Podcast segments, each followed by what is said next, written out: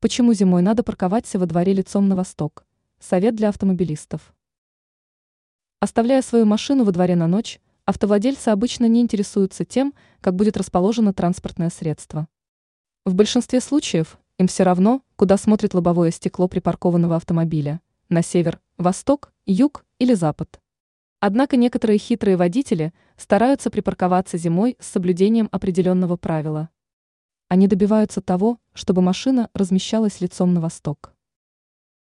Зачем это нужно?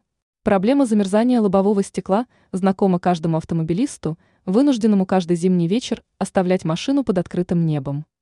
К утру лобовуха может покрыться слоем льда, убрать который непросто.